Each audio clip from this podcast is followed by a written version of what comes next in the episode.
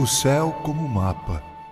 Conta-se a história de dois viajantes que, em seus camelos, atravessavam as escaldantes areias de um deserto. Lentamente avançavam pela árida extensão, seguindo as pegadas de uma caravana que os antecedera. De repente, uma tempestade de areia cobriu todas as pegadas, deixando-os sem nenhuma pista. Os arbustos haviam ficado sob a areia que fora acumulada pelo vento da tempestade. O cenário mudou completamente. Um desanimou e o outro, calado, esperava que a noite caísse.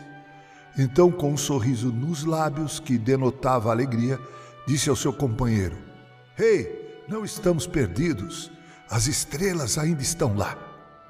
Permitam-me aplicar isso à nossa vida aqui. Quantas vezes vivemos a experiência das tempestades do deserto, onde perdemos as pistas, quando ficamos como que perdidos, sem referência, sem prumo?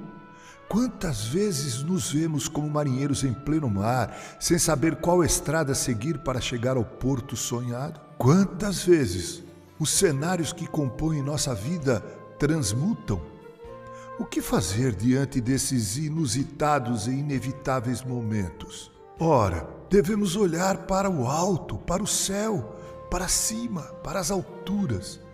O salmista disse com propriedade singular: aspas, o céu anuncia a obra de Deus e nos mostra aquilo que as suas mãos fizeram. Cada dia fala dessa glória ao dia seguinte, cada noite repete isso à outra noite. Na verdade, não há discurso nem palavras, não se ouve nenhum som. No entanto, a voz do céu se espalha pelo mundo inteiro. As suas palavras alcançam a terra toda. Fecha aspas. Deus cuida de nós, sejam quais forem as circunstâncias. Do céu vem o nosso socorro. O salmista diz: O meu socorro vem do Senhor Deus que fez o céu e a terra. Salmo 121, 1 e 2. Deve ser uma existência vazia, sem sentido, não crer que haja um Deus que conduz a caravana de nossa vida. Deve ser uma existência triste e vazia, não crer que haja um Deus que do céu contempla o que se passa na terra e conduz tudo para um fim sem igual. Por isso, o escritor da carta aos Hebreus registrou no capítulo 11 a galeria da fé, aqueles personagens que creram apesar das tempestades. É sempre útil poder olhar para cima e crer que há um Deus que nos conduz em segurança nas tempestades dos mares de nossa vida.